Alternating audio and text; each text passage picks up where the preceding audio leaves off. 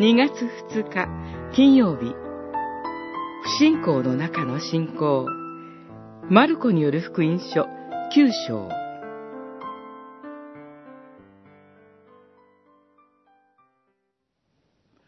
信じます。信仰のない私をお助けください。9章24節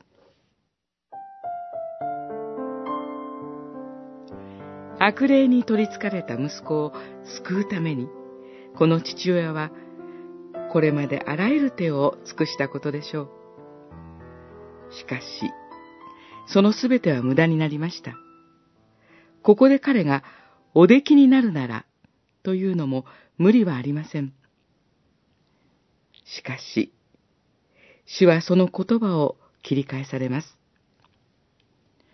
できれば、というか、信じる者には何でもできると。主を魔術師の類と考えていた父親に、主イエスはご自分に対する信仰を求められました。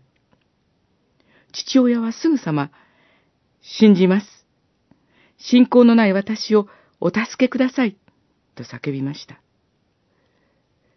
ここでは、自分の信仰の確かさや、信念の強さは問題ではありません。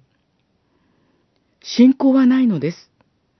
それを認めて、信仰のない私をお助けください、と求めること。それがここで信仰と言われています。信仰のない不信仰な私を認め、主イエスに求めること。それが誠の信仰です。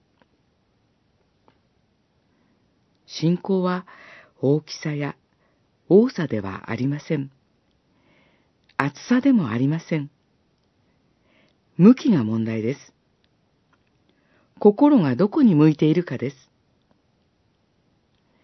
主イエスだけに向けられていくものこそ信仰です。信じます。信仰のない私をお助けください。